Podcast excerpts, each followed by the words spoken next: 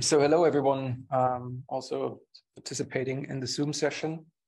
Um, yeah, sustainability. I mean, uh, we just saw how COVID uh, has affected the activities from SAMEC, and I think that's an observation we see um, across the world uh, when it comes to, um, let's say, uh, face-to-face -face meetings, people coming together and uh, sharing ideas and working collaboratively um, on topics.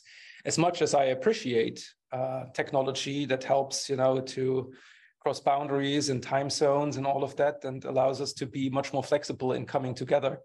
Um, the option to have a face-to-face meeting and uh, be with uh, your peers in a room is actually very valuable. So I have to say, I'm a bit sorry that we're just like five guys sitting here in this room. um, and um, you know, and, and, this is a, this is, a, someone uh, now actually giving an, an, overview on the let's say the the outcome of the study group item and sustainability. And sustainability is actually also about topics like uh, you know carbon footprint and stuff like this. But uh, at the end of the day, um, you know, I try to compensate this uh, fact that I took a plane to Japan because there's not really another way to do this in a, a more economical or ecological way is that I then use public transportation uh, and walk also to some of those. You came by walk and swimming. And well, you know, that, that would have been a challenge. that would have been a massive challenge. Um, but yeah, I think sustainability is the topic of the day. Um, uh, we um, we provide, uh, or my company and, and, me in particular, we also provide uh, consulting services around um, digital and IT strategy. And it's interesting to see that um, sustainability now is, uh, I would say, a regular element, if not kind of like an, um, you know, a, a, mandatory element in all of IT strategy documents that I've seen for 2023 or upcoming years. Uh, that is definitely on the CIO agenda. For some of those companies, it's probably just to have this, uh, you know, box ticked and um, you know to have uh, maybe here and there just an excuse. We know about this topic of greenwashing, and um, you know, I think it's it's in, in, our hands to to deal with this. Um, and I'm I'm coming from Germany. I'm not sure if you uh, have seen the news, but I think this is um, a general uh, move right now for some of the people that actually try to push this uh, message. It's even a political statement that tends to be uh, sometimes critical. Not sure if you hear about the Last Generation activities uh, around the world. Uh, but for instance, we have people now actually cluing themselves on streets trying to block traffic in order to make the government uh, be more uh, open for topics around uh, sustainability. Um, so um, I, I, I, think really, that, you know, I don't want to be one of them and gluing myself to some places or trying to just, you know, show off. Um, you know, we can do oops, with our uh, activities quite a bit. Um, and um, what we have done in, in the study group, and I have to say it's pretty much the, the result or outcome um, also of a very close alignment. And you have mentioned that with the uh, cybersecurity topic with the ITAM Forum. The ITAM Forum has a special interest group for several you know months now. I mean, it's I think to what I know, it started in 2022, also on sustainability. And so uh, much of the um, uh, ideas and, and topics um, are also um, a collaborative result. And I could say I don't want to take any credit uh, for you know specifically the activities that the special interest group and Sherry is in the call, and she's I think one of the most active ones uh, in the special interest group, trying to push this message um, you know to the community. So uh, just to have um, a general um, um, understanding of what we, what I have done with the study group or what we have done with the special interest group. So there, there is a regular uh, alignment and coordination, and I, I, really appreciate the support that we get from the ITAM Forum. Um, and there is a quite a long list of participants. I think I have, I tried to list uh, the ones that are most active. So there are, I don't know, like dozens of names uh, participating in the special interest group. Um, so there is a massive um, really, I would say, pick up uh, on this topic, and uh, maybe everyone agrees with me. But you know that isn't that that definitely is not going away. And I will show you a couple of uh, ideas that we uh, that we think can be helpful also in developing this guidance document that we were talking about, the Dash 13.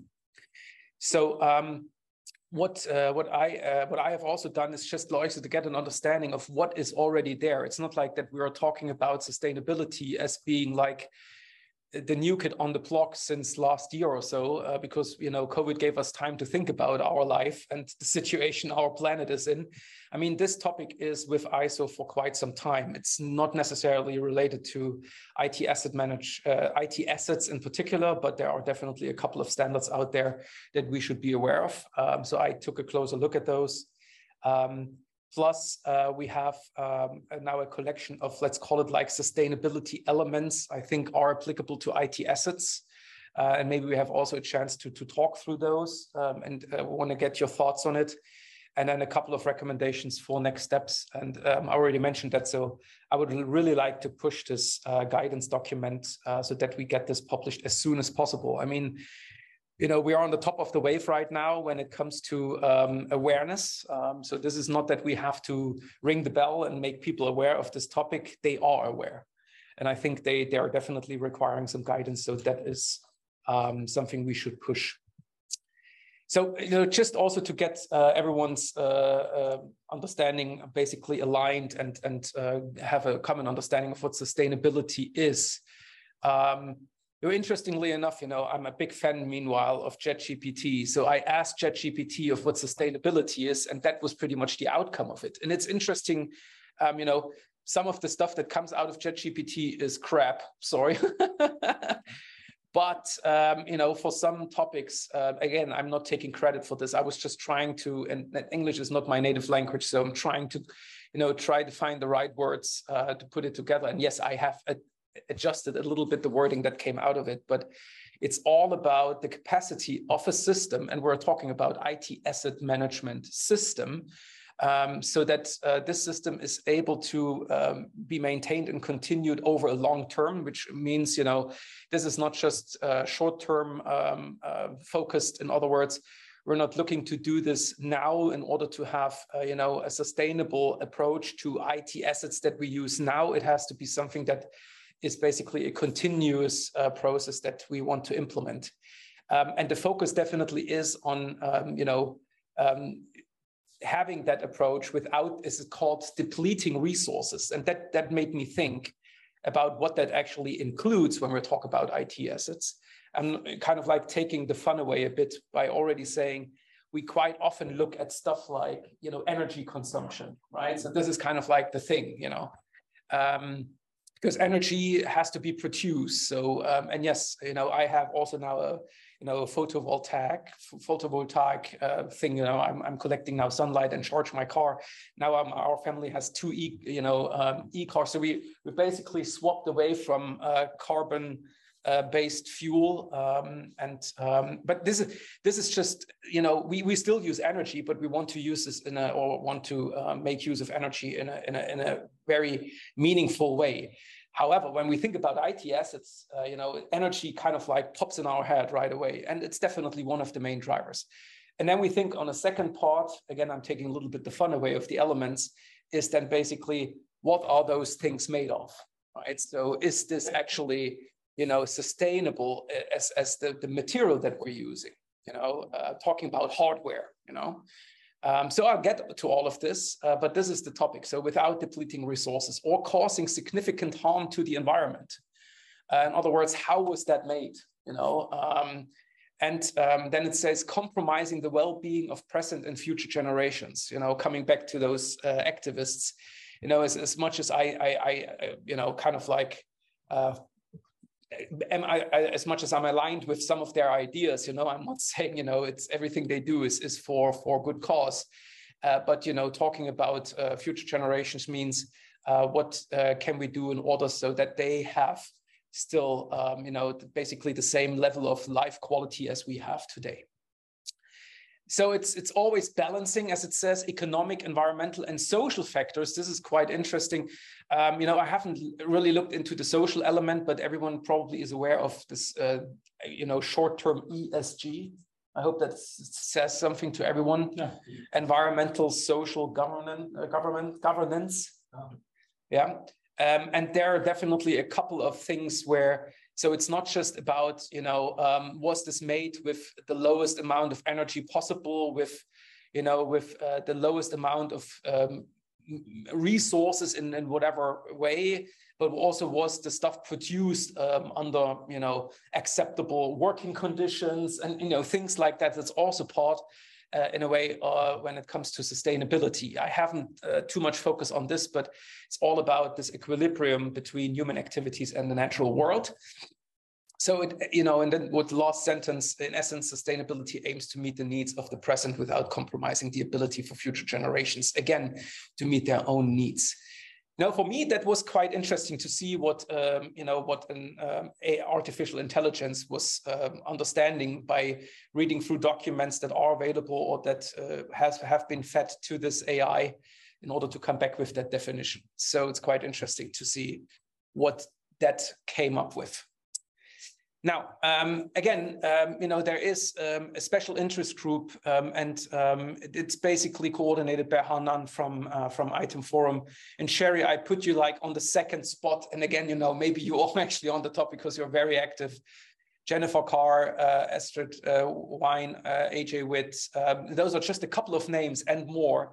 Uh, the list is quite long of people that actually are, are in the special interest group. There are also uh, other liaisons um, that are maintained from the special interest group to an organization called Sustainable IT, SDI Alliance, RT, R2, TCO certified. Um, so definitely there is quite some activity going.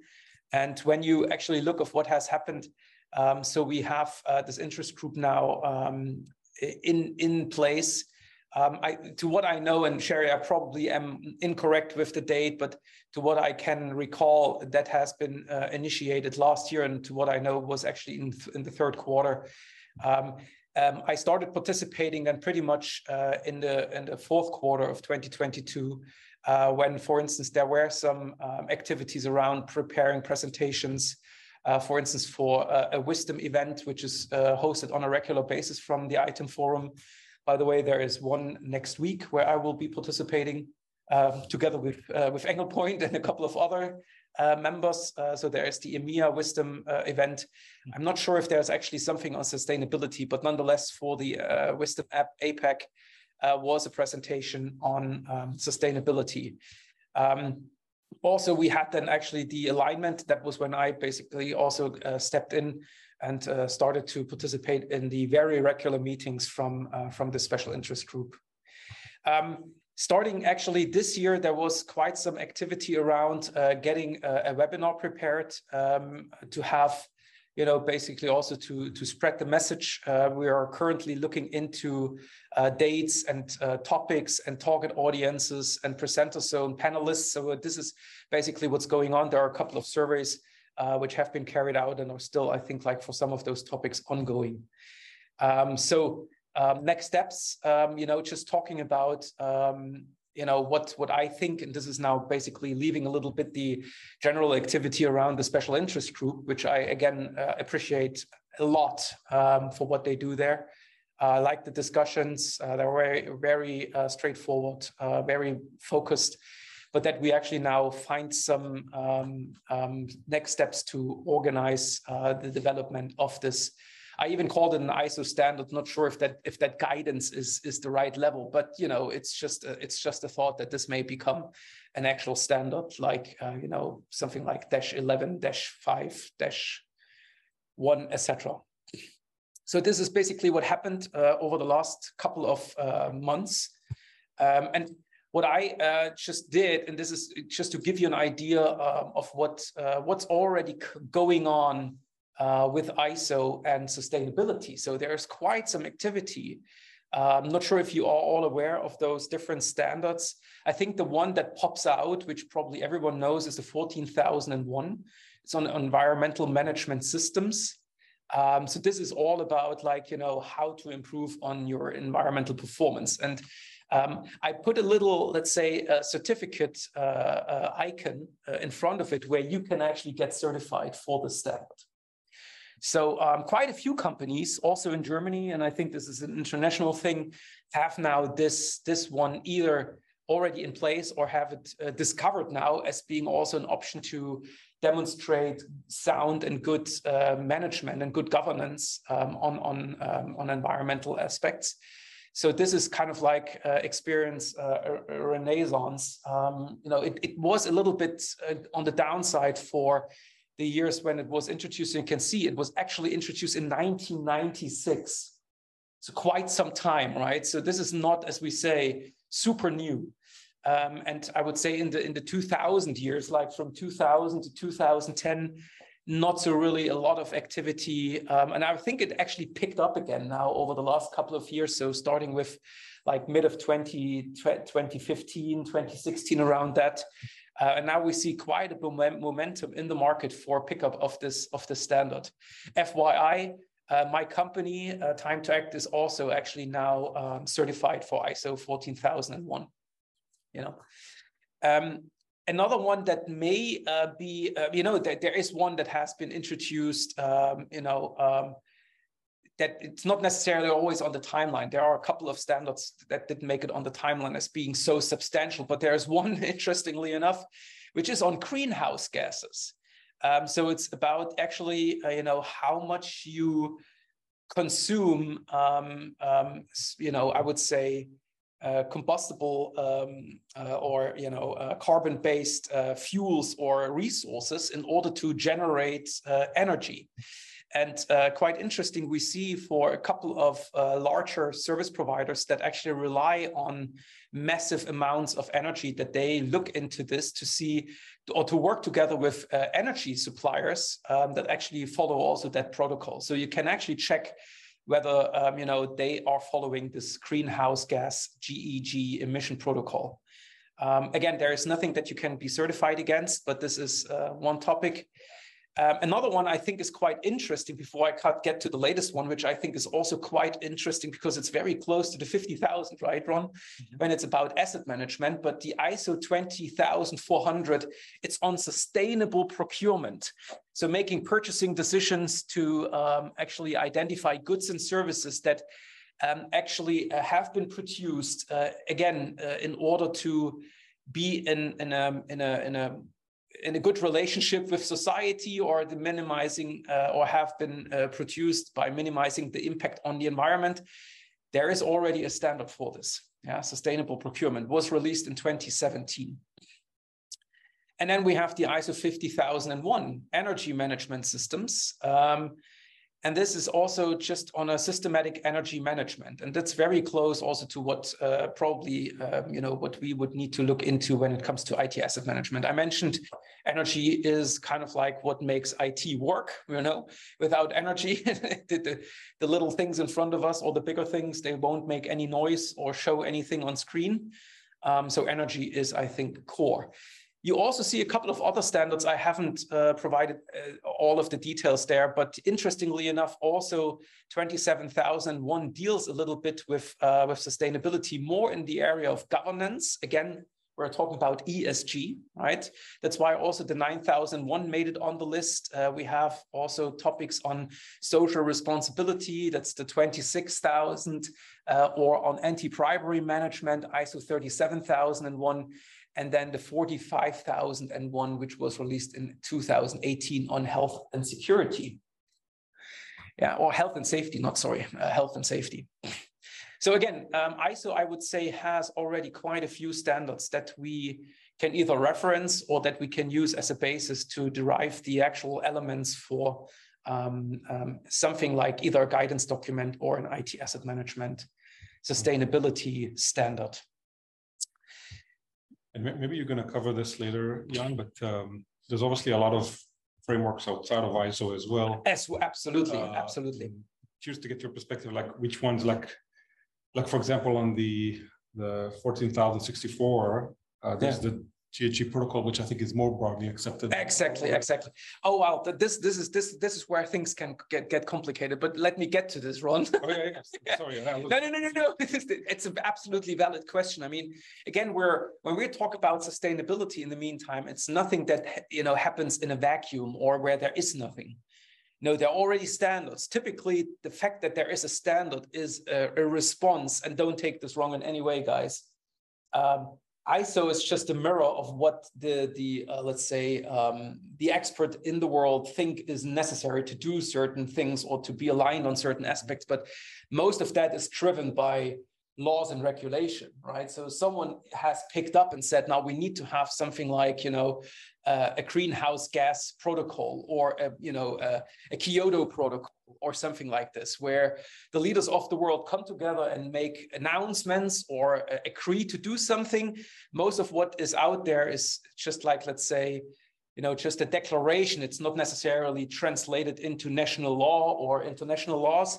But for sure, there are some of them. And honestly, I haven't done a deep dive on all of the elements uh, that are related then to laws and regulations. But we cannot just do the things we define outside of this, let's say, framework or this, let's say, playing field. There are already rules that need to be followed.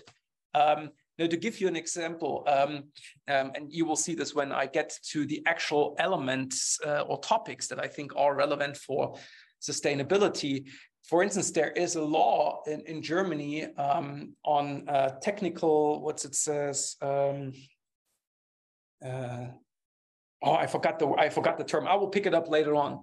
So it's basically that um, there was a massive discussion around Apple products, as you may remember, um, that they are unrepairable in a way, or that the that Apple actually forced updates that could not be loaded um, on older devices, which would still work, but you know you cannot uh, do the update anymore. And I'm not sure about the actual term of that, but I will pick it up later on. Is where there's a law in Germany that actually is uh, forcing companies to secure over a specific lifespan that you need to be able to maintain that uh, that asset, right? We have something comparable in France with the uh, repairability uh, core. Right to return. And, and uh, also a new law about uh, sustainable IT, uh, about uh, the need no uh, obsolescence, no soft Technical obsolescence. That's that's the term, sir. Thank you very much. yes, and so on. Absolutely. So this is this is what uh, what we see now as kind of like translated into uh, uh, country-specific laws. But let's let's get into this. So I was trying to um, find uh, a wrapper around a specific area of topics. Um, and I call this because it's for me one of the main elements of sustainability, or the ones that we typically have in mind when we think about IT and sustainability. The one that comes right into our head is right energy consumption. Um, interestingly enough, um, energy consumption is just one one parameter in, in the equation because think about compute consumption.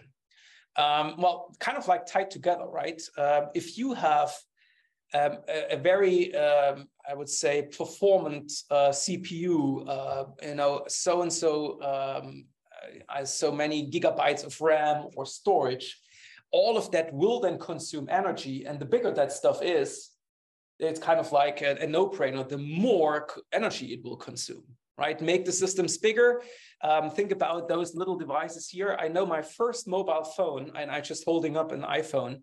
You know, my first mobile phone that I have was good to go for almost a week with one battery charge. Okay, right? Try to do this with this iPhone. You know, I need to charge that thing every day because it has so many resources in it, uh, first of all, and this is where it becomes interesting then. It's not just the resources, the compute resources, but what's happening with those resources. Let me get to that in a, in the next step. But besides that, and I'm just holding up my, my little phone here again, is that also the question of how is actually that uh, you know uh, produced? So what are the what are the materials being used on this? Um, and um, so it's really the question of uh, have there been uh, materials being used that are just fancy and um, you know, but it actually takes quite a bit of energy and uh, maybe there are scarce resources as well that uh, you know you can only have once. And um, if that you know goes then uh, into a waste disposal process uh, all of those resources are gone because it's the way how those components are also glued and tied together right?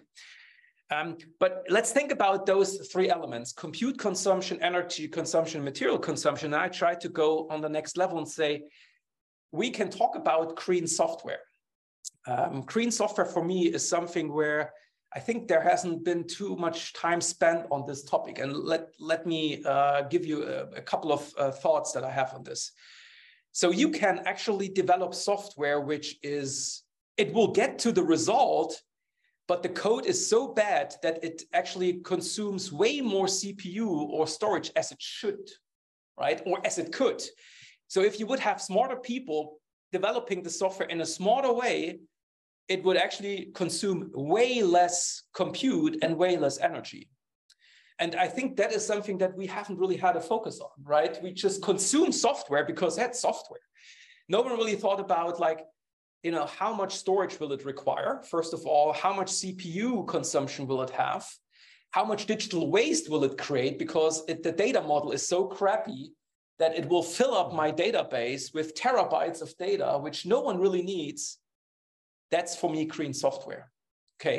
And oh, green software is something that actually should have KPIs or certain parameters that can be used in order to identify what green software is so that you can make a better uh, decision in the purchase of a software. And when it's about IT asset manager, know we are talking about also cost and cost not just for licenses, right? Or for those little devices. It's also about energy consumption, compute consumption. Um, and we are talking about FinOps where we say, well, that system is oversized because it's underutilized. You know, that's kind of like the FinOps approach right, go a little bit further and say, you could even have a, a way more better fit as a template or use a specific uh, virtual machine configuration if you would use it with green software. I hope you get my, my, my thought, right? So it's not just downsizing on, um, on a system configuration based on the software or storage you need, but with a smarter approach to have than green software, you can even reduce it much more, right? Green software. With that comes elements like green hardware, right? So it's basically the question of you have a device, it's a question of composition of materials, and it will have a certain energy consumption just for the fact that you turn it on. Yes, and turning it on, turning it on, it's related then to um, to software for sure. So I mean, some of those devices you can't really differentiate what's hardware, what's software. I mean, yes, we know software is the code, and hardware is basically the technical components that uh, allow for the operation of this code. Mm-hmm. But that's green hardware. And now we're also talking about things happening in the cloud. So what about green services? Um, actually, um, you know, where organizations can say, you know, you're not just getting a software as a service, but we will provide this as a green service, right? So because we use green hardware and we use green software by also then looking at how we use compute, how we use energy, and how we use material. So you get this green stamp on the service. And think about, um, you know, I know that this is, in, uh, you know, talking about the US, and I've been to California several times, by the way, this year again uh, for vacation. Lake Tahoe, my favorite place, Ron. I will be there again. Very nice. Um, you always see that it's kind of like this uh, very eco-based way of uh, how you use food or you know they, they talk about the produce you know i know that's kind of like a term to produce I mean, it's kind of like you know looking at uh, at food that we eat that has been produced in a very bioethical ecological way okay and there are even now um, you know um, kind of like certificates that you can put on on food to say you know those animals were treated well you know and uh, you know there was only natural fertilizer being used. And i i don't know what I, I don't have all the words for this but you get me right? And people are now actually picking up on this and only buy this type of food. We don't have anything for this on green services on uh, on it IT asset management related services, and I'm thinking about specifically cloud services in this in this context. Not only personal maintenance, Oh, wait for it. So this is just resource consumption. This is just resource consumption. So yeah, I have a question before we move on. Yeah, sure. Um, clearly, material consumption, energy consumption make make a ton of sense. I'm struggling a bit with maybe you can understand the the compute consumption. Like what what's the uh, meaning? Um, compute the is significance of computing other than that it generates energy, which already covered in energy. Yes, it, it's like, kind of like it's a mix between you... energy and material. Okay. Um, so energy is something like you just to put energy in to make something work. Uh, and yes, material then is the uh, is, is, is a combination of, of elements like there is a CPU and there is a, a hard drive in it. Now, you turn this device on in order to make it work, and then you make use of the of the RAM and uh, the CPU. But the question is, how do you actually then use those compute elements? And this is like CPU, storage, graphical processors, those are the compute elements. So they are there, how they're being utilized. So it's it's it's for me, it's a it's a little different from just yes, it has a strong tie to energy consumption, but you know the RAM is there either way. The mm-hmm. CPU is there and being used either way. But the question is, how are you using it? That's for me compute consumption. Okay. okay.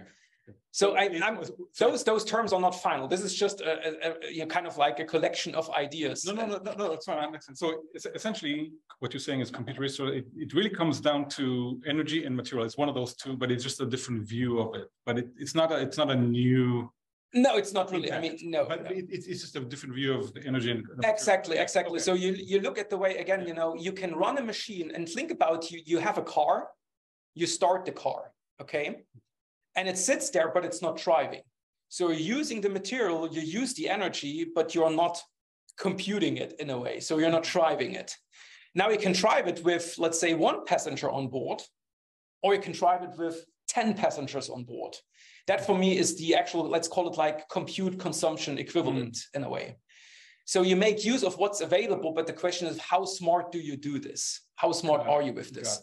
So, and this is what I now call compute consumption. So it's there, the car is turned on, the engine is running, but you're not driving it now, right? So it's like, yes, at the end of the day, it's the material, it's the energy, but what do you do with it? It's, I know it's kind of like a layer in between somehow, but uh, I thought I put it on the same level for me because I think this is also now where the rubber meets the road because energy TCO has been in place for years, right? Um, and looking at material consumption is something that uh, you know in TCO is all about. Maybe you have seen this. You know, your screen turns uh, turns off uh, after five minutes of inactivity and stuff like this. You know, that's a typical TCO thing. And material consumption on having kind of like um, you know material that is uh, recyclable and, and, stuff like this. So it's a question of, um, let me get to this later on, but it's all about also then the element of um, recyclable or the, the, the, recycling quota of a device. As an example, there are, mean in the meantime, phones that you can buy, uh, which have kind of like this green stamp on it because they pretty much consist out of 90% of whatever recycled material as an example right? But this is this is then going into the recyclability and i'll get to the let's call it like life cycle uh, elements of, uh, of an asset later uh, in, in a couple of minutes. But again i thought compute has it's a separate it's kind of like something that we need to consider outside of just energy and material because that is there regardless of what you do with it. You know so it's almost like this is the way to take it from the individual to like society as a whole, right? Because if, like I said in the car example, if you yeah. have 10 cars with one driver versus one car. Ex exactly. So this. But, but, but, it comes down to what's the overall society material consumption and energy. It's still those two things. Exactly. Exactly. But it's just like, yeah. how do you get there? Okay. Exactly. Exactly. Right. Um, and Jan, for me, yeah. Jan, hi, it's Roseanne from uh, Montreal, Canada. Am I able to ask a question? Sure, go ahead. Okay. Um, I work for Anglepoint as one of their senior consultants on the um, ITAM program transformation team. So we see a lot of clients that are simply trying to build out their program maturity from the ground up. And I was wondering if you had any best practice examples or some of those ISO documents that jump out that would help us while we are building out their program maturity mm. work in tandem to start embedding some of these you know uh, sustainability best practice principles if you wish into their IT asset lifecycle stages, right? So yes. kind of working in tandem. I don't know if you're going to touch on that I, perhaps I will, later in your bit, discussion. Yeah, yeah, a little bit. Uh, you know, if you ask me, are there already call it like uh, good management practices that uh, that have been developed? No, um, I think uh, we are in a development stage, but it's it's I would say it's moving rapidly, and I could say uh, if you know someone else will do something around this this topic, and I'm not just talking about IT asset management from from our perspective as a working group, but there are quite a few activities out there where you know, you know, we see, um, you know, it's all about reducing carbon footprint. And as I mentioned, um, CIOs, because they have now to uh, present and prepare something like a sustainability report. So they are actually called to show their contribution on the reduction of the carbon footprint um, to identify options to reduce energy consumption in, in a data center, as an example. So I work with quite a few CIOs, and they brought this topic um, up uh, as, as an element of their five-year IT strategy that I um, just was able to work on with them in 2022 and 2023. But there is currently not really, um, let's call it like, again, something like a better practice documentation, which you can already say, I take this and apply it to a specific IT asset management program. I don't have it. If you have it, I'm more than happy to also, uh, you know, get my get my eyes on it. Uh, but um, it's not there yet. Um, okay. I just I just okay. give you an example. Again, you know that's why I came up with this uh, green software aspect or compute consumption. It's interesting to see. You know there are quite a few changes also in the way of how software is being developed. Um, and um, I'm I'm I'm had a very close look into software development practices. Um, so there are, I'm not talking about Scrum and being agile. This is just a way of how to get to a software, but actually how you architect a software, how to make sure that you don't try to replicate uh, features and elements that are already in other software solutions. So to have a much better differentiation between something like a, and this is now talking about a little bit outside of this topic about uh, uh, software architecture. Typically, software consists of three architecture elements. One is the data extraction layer, or that's basically the, let's say, the, the layer that uh, supports the interaction with the outside world, right? And then you have a business logic layer where all of the fun happens, where you put data together and you analyze data or you enrich data and what have you. And then you have a data representation layer. Most of software products that you know consist of those three elements. The question is, why? Think about it for a moment. Why does every software has a data representation layer?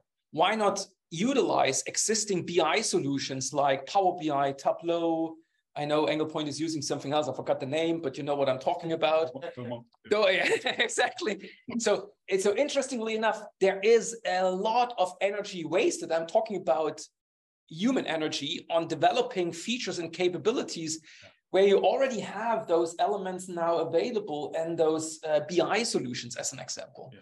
We're talking about API economy. So it's like making, making solutions more um, let's say, um, combinable or to make them um, easier to, to integrate, right? Those are, I would say, probably they don't have necessarily in mind that this will help to reduce the compute requirements, but it actually drives it a little bit. Yeah. Yeah. So, and again, this was the reason why I thought this is so important. And I actually put it to the left, which is, you know, it, it's just, for me, it's kind of like the first thing, because this is where the rubber meets the road, as I oh, said.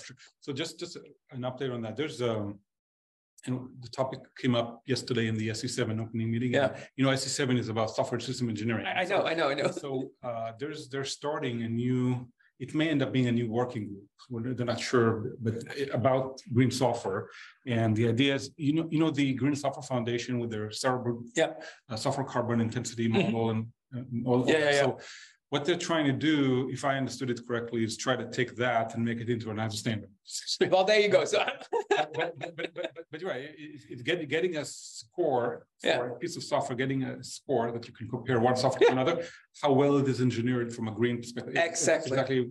So, so I can I can connect you with Anupam, who uh, that would be great. the new for SC7. Yeah. But again, they're looking at it more from a software development perspective, not, yeah, well, not from a honestly. But this is where it starts. And at the end of the day, we're looking very much from a consumption perspective. And I'm I'm not saying consumption as compute consumption, but we as uh, let's say consultants or service providers um, you know tool uh, developers etc helping customers then to make the best out of their IT assets. Mm-hmm. But making the best out of their IT asset investments also means that we should help them provide guidance on which software to pick and what uh, what helps them to identify, let's say, a software which would not just be cheap from a licensing perspective or easy to manage from a lifecycle management perspective, but also is smart enough or let's say lean enough to reduce the compute consumption, energy consumption, and material consumption. Right. So I think again, this is where things become um, interestingly intertwined also with the other um, initiatives uh, from ISO. But yeah, so this was all about just resource consumption. So we're talking about something that's there and can be used. Mm -hmm.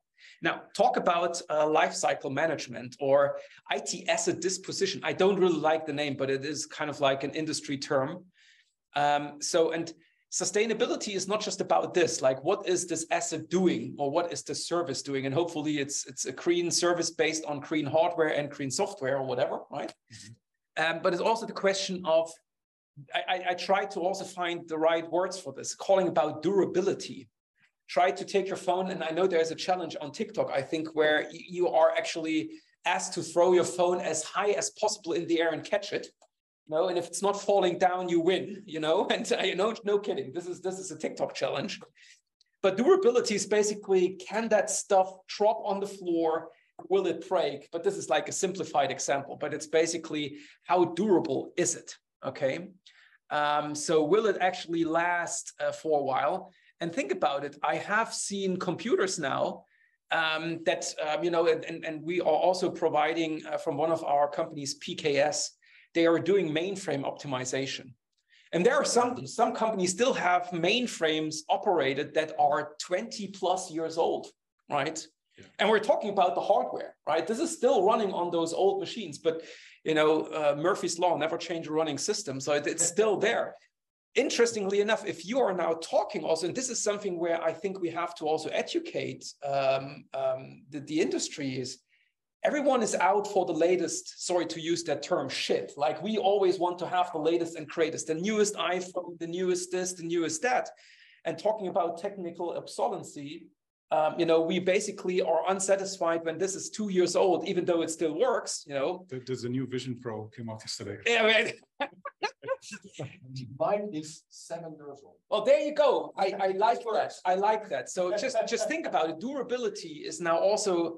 It's not just that it really will just last for. I'm not saying forever, but you know, um, I'm I'm a big fan of old car shows like classic cars. You know, I mean, there are cars that still run. You know, and are 80 years old, as an example. You know, if we think about IT, we always have in mind like after five years they are fully depreciated, and just throw it away we have this throwaway kind of like uh, attitude.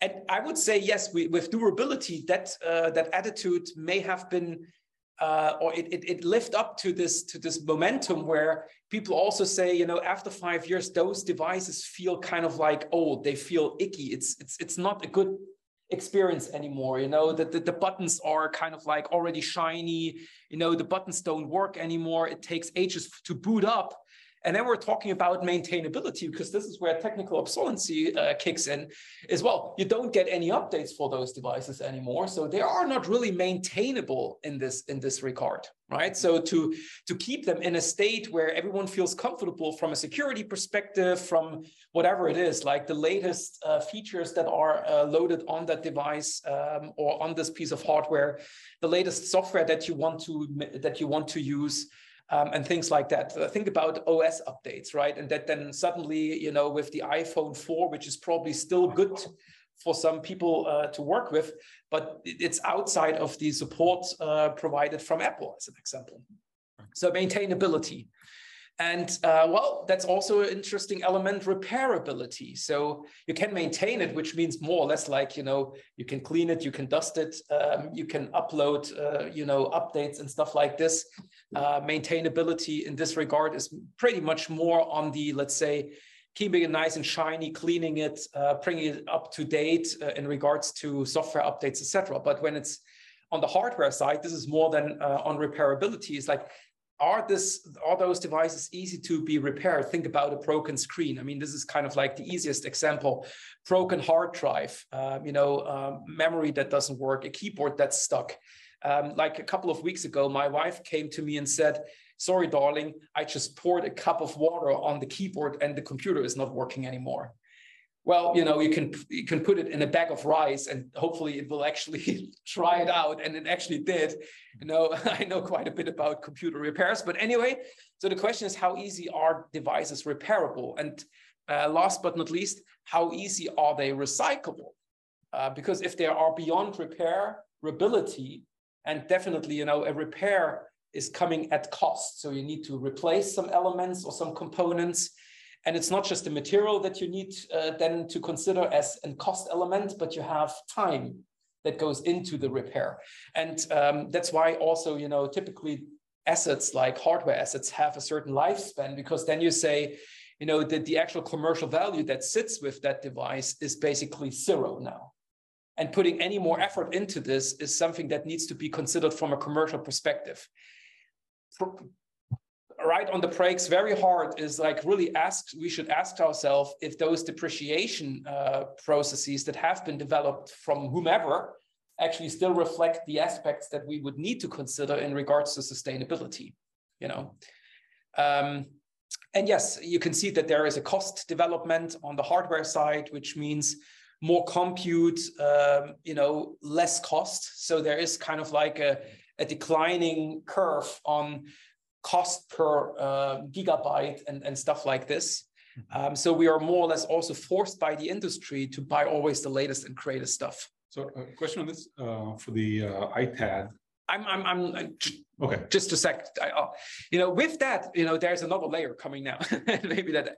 So first of all, like this is kind of like in between uh, when it comes material consumption and uh, recyclability. It's like kind of like the recycling quota um, on on hardware elements. But beyond, uh, be, be, uh, below that lifecycle management uh, visualization here, we have then also elements like um, I call it like just just to work with the you know with what you have. And I can say I grew up uh, in, in a country where we had to live with basically not a lot you know um, i grew up in east germany and uh, we didn't have access to some of the nice things um, so we always had to improvise let's call it like this so we we uh, we were quite uh, innovative in in combining products into something new that in other ways you didn't get. So it's all about extensibility. It's just like how, what could you do with that device? And again, I'm holding up my iPhone. It's actually a problem to add more memory. You can't do it. Uh, older phones actually had the option to put an SD card in there. You probably have stuff like this. Even the latest Samsung phones don't have it anymore, right? So extensibility, replace components pretty much. In other words, also uh, to make something extensible, that can be something that is just done with a slot on the um, on the device where you just push a card in it, and that's okay. But this is just a simplified example. But what's accessibility? In other words, if you want to repair something, if you want to maintain something, you need to get that thing open, right? So how do you do this? With a hammer, yeah, sure. There are probably some hidden screws that I don't know, but uh, you know, some people actually know how to get into stuff. But and there are YouTube videos. The YouTube, uh, you need a special toolkit. But you need a special toolkit as an example. But it's you know, in some areas, really, all of this is just a ball of glue. And I know that this is just like simplifying of how it looks like, but it's it's basically a composite material where you have not just like this the, the chip and the the, the, the platine and, and whatever it is it's basically just it's just one thing you know? And, um, and just to give you an idea uh, also in cars like um, it's it's typical today that uh, you completely replace a, an actual component you know? In my car i had a problem with my uh, towing hook in the back, um, you know, and I wasn't even aware that this had a little own computer because it has to adjust the ABS system, it has to adjust the, the stability program. So there's a little extra computer that actually kind of kicks in as soon as you hook like a trailer to your car. I wasn't even aware of this. And this didn't work. So I went to the car dealer and that guy said, well, no problem. We have the replacement component tomorrow. So they actually replaced, and I'm not kidding, it had the size of an Apple computer, which was just taken out. It was totally like, I would even like solder together. So you couldn't actually open it up. It was, was a massive metal block and inside electronics.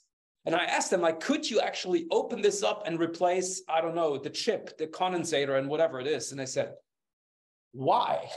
you know, this is the way how we currently think about this accessibility. Yeah. Um, which also brings something in like modularity. In other words, if something on this device is not good anymore and I want to replace it in, in, in, the meaning of I also want to like throw it away and replace it with a new memory element or so, is it modular enough to actually uh, update it so that I can continue using the device, but let's say with a replaced keyboard, with a new CPU, um, interestingly enough, uh, you know, there are server um, options available from HP and Dell where you have like a box and the only thing you do is kind of like you have cartridges like now, and then you just pull them, like push them in, and this is like your little computer then, right? Well, the cartridge itself is something again for the throwaway culture, right? But overall, if there is something that you would like to have, you don't have to throw away the whole box. You just take out the cartridge and replace it. And you know, it's not perfect, but then you can put a cartridge in with a new CPU or more performant CPU, etc., like modularity. And last but not least, returnability. Also interesting. Uh, in Germany, there is a law that everyone who sells you tech needs to take it back, right? So that they then actually can feed this into a recycle process, which is not uh, you throwing that thing in just a regular garbage and just because of some sophisticated uh, recycle process at the I don't know um, you know before it goes uh, on the waste uh, uh what is like like this in, in the US I've seen this too often like those big piles of waste yeah.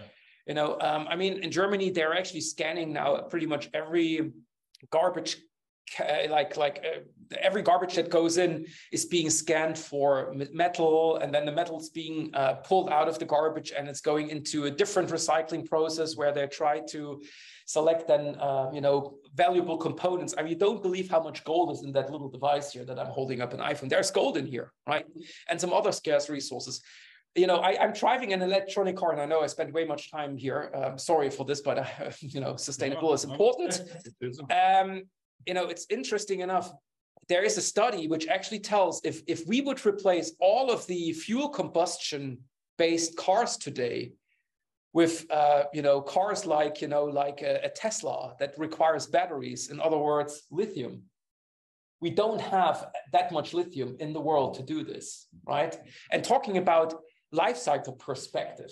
Um, eh, we probably could get everyone a car right now, but what about then in 10 years? And lithium is not nothing that can be recreated, right? It's either there or it's gone. So it's a scarce resource.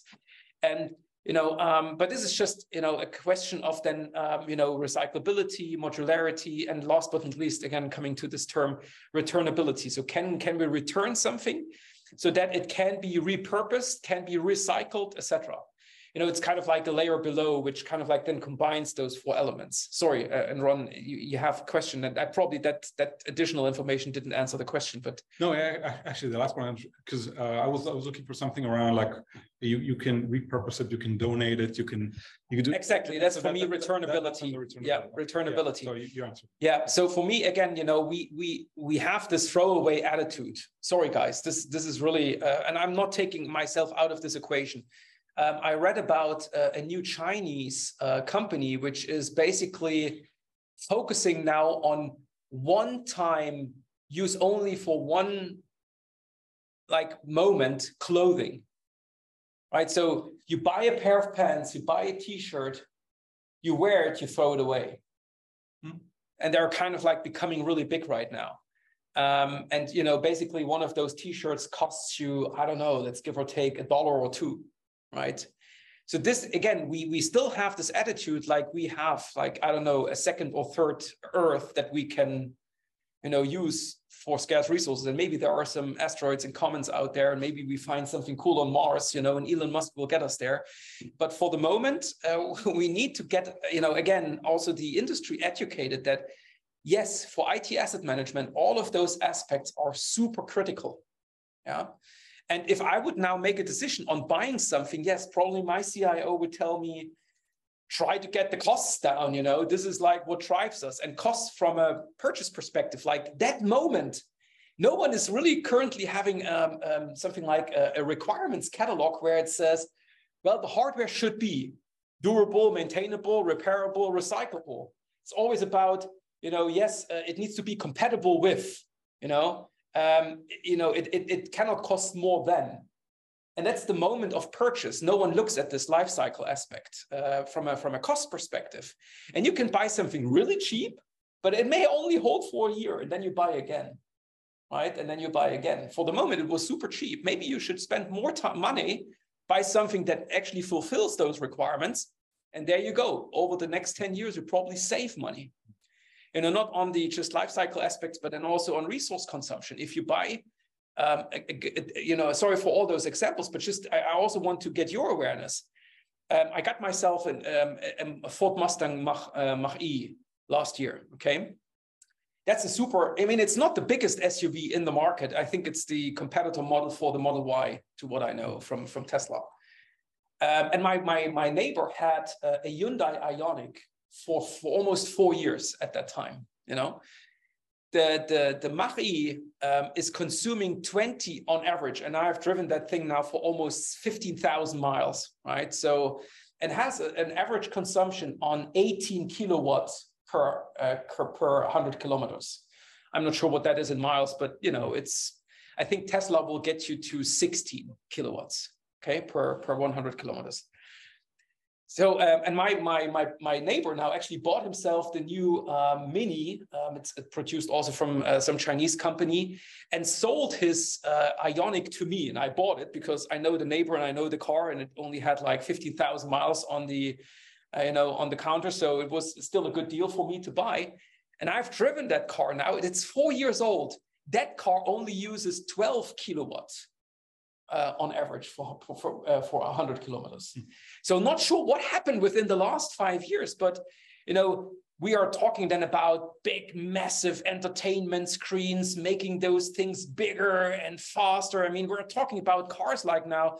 Tesla Plaid, I think that thing can go like, I don't know, 200 miles an hour and goes from zero to 60 in 2.9 seconds. Where I think like, where is this taking us? This is totally into the wrong direction. You know, it, it doesn't make sense it's very important to have such acceleration in city. It's crap. Uh, yeah. Sorry, you know, it, it's absolutely unsafe. I know I had a Beamer, uh, which was going up to 170 miles an hour, um, no, no, 160 miles an hour before I swapped to the Ford Mustang Mach-E. And uh, it, I can tell you, I was driving 260 kilometers an hour. It don't, it doesn't feel safe. And I'm not a Formula One racer, so my average speed now, and actually, you know, I'm here I'm sitting kind of like trying to be also, you know, sustainable in what I do. I reduced my average speed now to 70. That's at 70 miles per hour or 110 to 120 kilometers an hour. This is what I'm driving. I'm not driving any faster. This is it. Mm-hmm. There you go. Again, these are just a couple of examples where I think also now, you know, we're talking about a good idea of having an, an, an e-car, like an, uh, you know, a, a personal electronic vehicle, PEV, as it's called, you know, but we're actually, we're taking it again into the wrong direction. Like we make it sustainable from a perspective, we don't burn carbon-based fuels, but there you go, we make it so energy inefficient that you have to go to a quick charger um, like every 100 miles or so. Like how stupid is that? Right? How electricity is produced too Exactly. I mean, that's a, that's a, that's a thing, you know, where energy consumption, and you saw those one uh, reference, uh, this one reference on, you know, greenhouse ga gas emissions, or you know, th that actually kind of like brings it together. Okay, all of this is not happening outside of a, you know, um, or you know, we, we we are living in a box. Uh, there was a song actually in the '80s called "Living in a Box." Not sure what the band was. I may remember it was one of my favorite songs when I grew up. Um, so we have already existing laws, uh, or at least call it like international um, conventions, like the the, the Gene Con, uh, Geneva Convention, the Paris Convention, the uh, Kyoto Protocol, and what have you. So it's kind of like just a, a signal of, of, of, general interest in this topic that um, you know uh, countries should um, you know take the the overall idea and then reduce carbon emission by the year 2035 to so and so many percent or by so and so many percent in comparison to a starting point and or to reduce this this this uh, increase in global warming to 1.5 uh, uh, degrees centigrade and stuff like this. But if you think about it there are not really like and there are not so many countries that actually uh, made or took that idea and put it into in the national laws there are a couple of them, and uh, probably you know Europe is quite um, uh, you know quite strict on this topic. I'm not sure about France, but I can speak for Germany.